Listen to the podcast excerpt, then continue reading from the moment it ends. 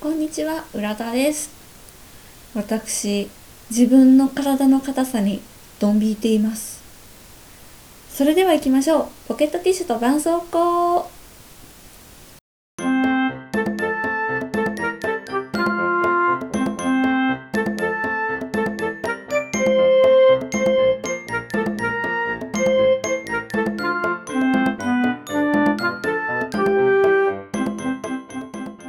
はい、何の話かと言いますと皆さん体動かしてますか？私運動という運動も普段してないんですよ。でまあ運動と言えるかわからないんですけど動くといえばまあ通勤で少し歩いているのと、まあ、仕事中ね忙しかったらバタバタ歩き回る。部屋の中バタバタ歩き回るくらいでうん、休みの日はねもっぱらインドア派なので一日中座りっぱなしっていうこともねよくあることなんですね。でさっきねふと体育の時の準備体操ってあるじゃないですか、まあ、そういうようなことをししてたんですよ 急に。そしたらあの最初屈伸から始まりますよね1234って。で屈伸はできました。で次伸脚っていうんですかねあの膝に手を置いて左右交互に体をあの体重乗せて片足伸ばすやつ。あれの浅いバージョンはできました。なんですけどその次のそれを深くやるやつあの腰をグッと落とすやつですよね。あれがねめっちゃめちゃきつくなってたんですよ。びっくりしました。昔はあの膝曲げる方の足のかかとはちょっとあの全部つけれてたと思うんですけど今もできてません。できませんでした。でかかと浮かしてもめちゃめちゃね上半身前かがみになならないとできないしすごいヨロヨロしててもうなんか衰えてると思ってドン引きでしたね。まだ私20代なんですけど20代でこれはダメですよね。いや将来ねおばあちゃんになってこけて骨がやられる未来が見えましたよ。ずっとね動かずにいたらね体腐ってくるなって腐ってきたなって感じることってないですか？ありませんかね？もうほんとね私も足が重いし 体も重いしダメだなって思ってるんですよね。一時期ねひたすらにやたら歩くみたいなこともウォーキングやってたんですけどなかなかね、まあ、季節暑くなったり、まあ、これからも寒くなるしなかなかそれに気が向くまでに時間がかかるのでうんでも体動かさなきゃダメだなって思う今日この頃です。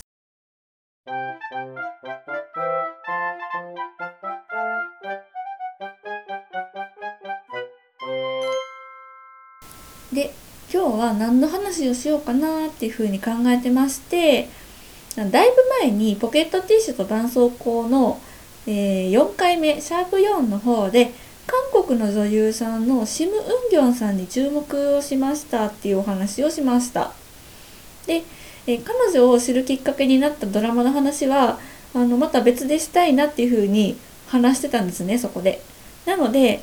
今日はその話をしようかなと思います。はい、そのドラマは「ネイルカンタービレ」というドラマです。さあピンときましたか？そう。日本で「のだめカンタービレ」ってありましたよね。ご存知ですかね？のだめカンタービレの韓国のリメイク版のドラマです。のだめカンタービレは見た方も多いんじゃないですか？もしくは原作の漫画のファンの方もいらっしゃるかもしれません。はい、ねネイルカンタービレものだめカンタービレと同じく音大のお話なんですけど、えーのだめカンタービレは2006年にドラマ化された原作漫画なので原作読まれた方も多いかなと思います。で2006年の私はあの当時ねドラマとかってほとんど見てなくってでまあ私姉がいるんですけど姉がね確かのだめ見てたのでそれをあのついてるのを横目で見てたくらいだと思うんですよ。なのではっきり言ってほとんど覚えてないんですね。でその原作の漫画も読んでないので今回はほぼ初見の気持ちでネイルカンタービレを見てました。なのであののだめとの比較もなかなかちょっとできないんで単純にネイルカンタービレの感想を喋ろうと思います。で、えー、のだめカンタービレに関して、まあ、うっすらなんですけど残っていた記憶と比較するとですねのだめカンタービレの方がコメディ感が強いような気がします。でネイルカンタービレの方がその人間模様だったり、えー、学生のその成長具合とかをしっかり描いているなというふうに思いましてコメディ要素はちょっと薄いんじゃないかなと思います。でそのネットでその評価とかね見てたらあののだめの方が原作に忠実でネイルの方はそのやっぱり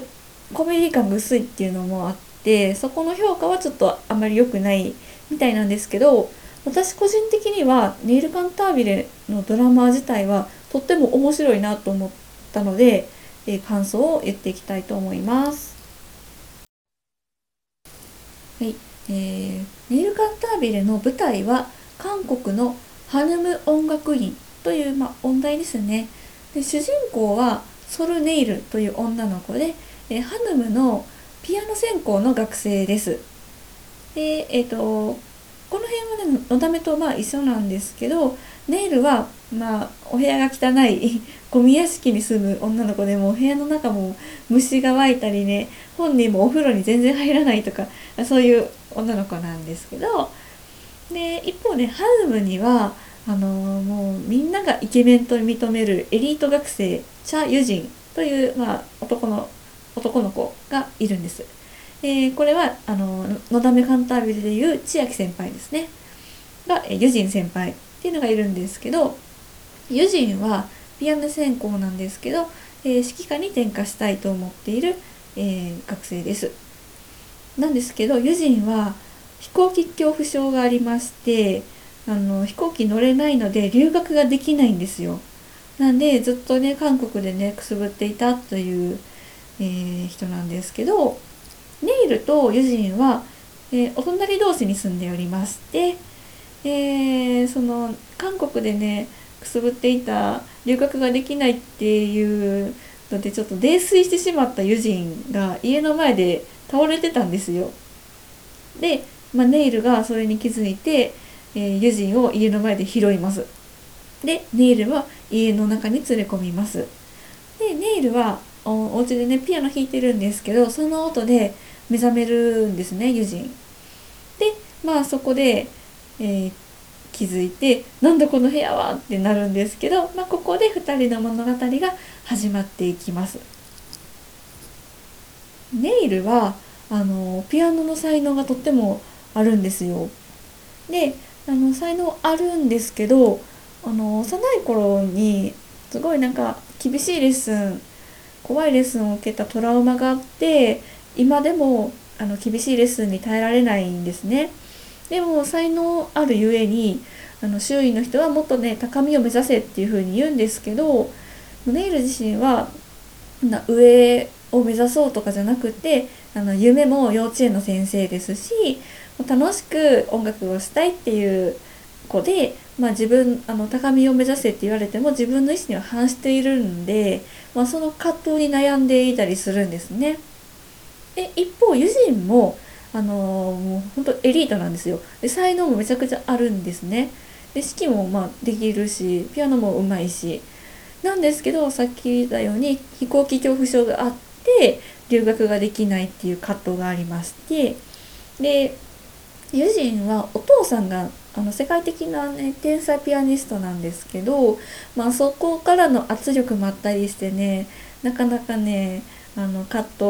藤してる人なんですね。であのゆくゆくそのネイルとユジンそれぞれがそれぞれの、えー、次第に支え合っていくっていう関係になる様子を描かれています。で、えーと、ハンドム音楽院にあの世界的指揮者のシュトレーゼマンっていう、まあ、スケベ親父が うん、来るんですよ、まあ、すごい人なんですけど。で、まあ、そのシュトレーゼマンがハヌム音楽院に新しいオーケストラを作るんですね。でそれ新しいオーケストラは S オケなんですけど。もともとハルムにはエリートオーケストラ A オケっていうのがありました。あ S はあの ABCDEFG の S で A オケは ABC の A ですね。でえっ、ー、とまあそのストレージマンが S オケを作ったことで A オケとやっぱり対立をするんですね。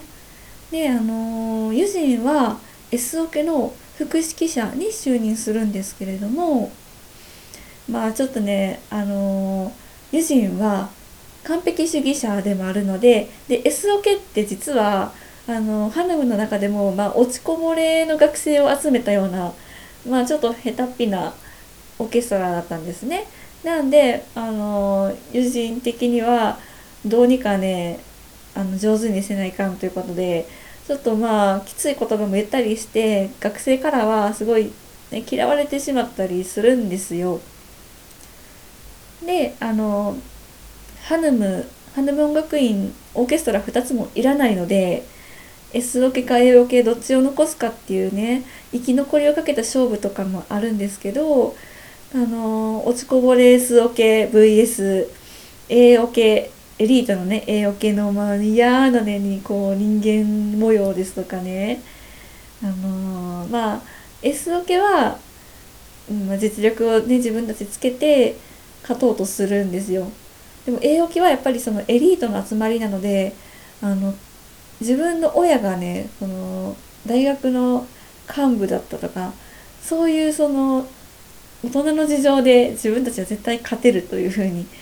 思ってたりしてなんかもう S オケにもすごいなんか嫌なこと言ったりするんですよ。うん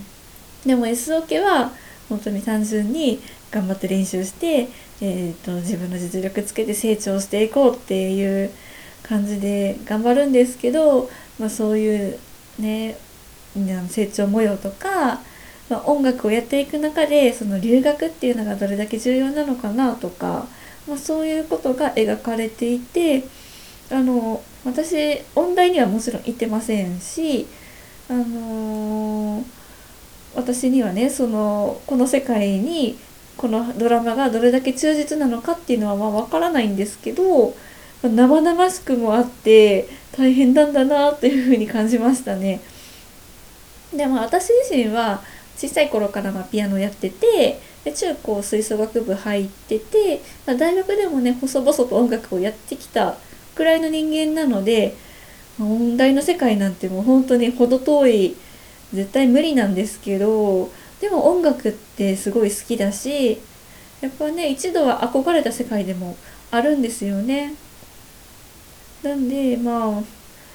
まあでも私だったら早々に心折れてそうだなっていう世界だと思ったんですけどあのネイルカンタービレねオーケストラとか、まあ、クラシック好きな人もちろんのだめカンタービレが好きな人はぜひ見てほしいなっていうふうに思います。